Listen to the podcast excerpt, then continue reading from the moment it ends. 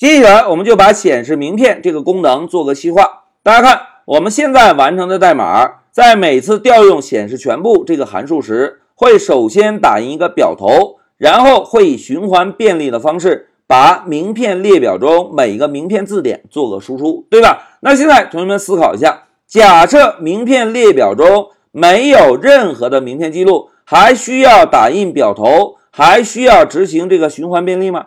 哎，应该不需要了，对吧？来，让我们运行一下程序，共同体会一下。大家看，在程序刚刚启动时是应该没有任何名片记录的。如果这个时候我们选择第二项功能，大家看，当显示名片这个函数执行后，会首先显示一下函数的功能，然后打印一个空的表头。同时，因为没有任何的名片记录，所以在表头下方没有任何的数据输出，对吧？那现在同学们考虑一下，如果我们现在没有任何的名片记录，只是在这里提示一下用户，大哥现在没有名片，请使用新增名片来添加一个名片，而不把这个表头显示出来，是不是会更加人性化呀？哎，非常好。大家的感觉都非常敏锐，对吧？应该提示用户，而不显示这个空的表头。那现在让我们回到代码，同学们，经过我们刚刚共同的分析啊，已经明确了，如果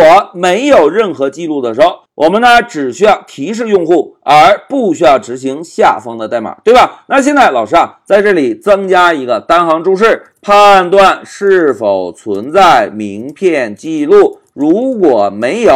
提示用户，并且返回，哎，返回之后是不是就不会再执行下方的代码了，对吧？那现在先让我们把注意力啊集中在怎么样判断是否存在名片记录。同学们，怎么样判断一个列表中是否包含名片记录啊？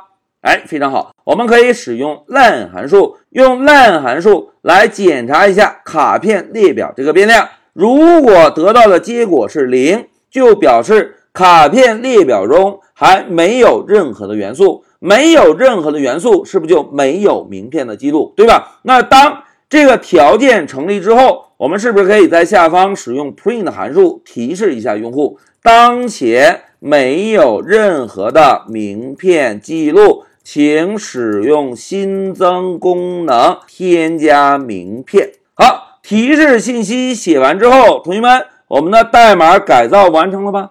哎，貌似还少了什么，对吧？来，先让我们运行一下程序，看看现在的执行效果。走，哎，老师啊，还是先选择显示全部。走，同学们看，现在程序执行的效果确实是提示了用户，但是，但是怎么样？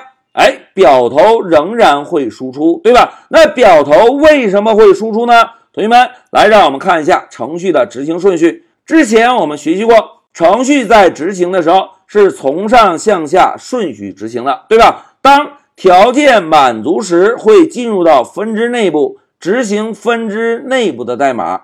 当分支内部的代码执行完成之后，会怎样？哎，会结束分支，继续执行下方的代码，对吧？如果条件不满足，是不是会从上向下越过分支，直接执行后续的代码？哎，同学们，现在老师画了两条线。但是无论哪条线都会执行到下方打印表头这个代码，而我们现在的需求是什么？我们现在是不是希望提示用户之后直接返回，对吧？那同学们返回能想到什么？哎，非常好，返回就可以想到 return，对吧？return 就表示返回。那现在老师啊，在 print 函数下方增加一个 return 关键字，注意啊，老师只是写了一个 return。我们先来看一下程序的执行效果。走，哎，我们还是先来选择显示全部。走，同学们看，现在程序执行时，当我们调用显示全部这个函数，是不是只会显示一个提示信息，还会在下方显示空的表头吗？哎，并不会了，对吧？那代码调整到这里，我们期望的功能是不是就已经达到了？那现在让我们把注意力啊集中在 return 这个关键字上，同学们。之前给大家介绍过，return 这个关键字可以返回一个函数的执行结果，对吧？同时，return 关键字还有一个非常重要的特点是什么？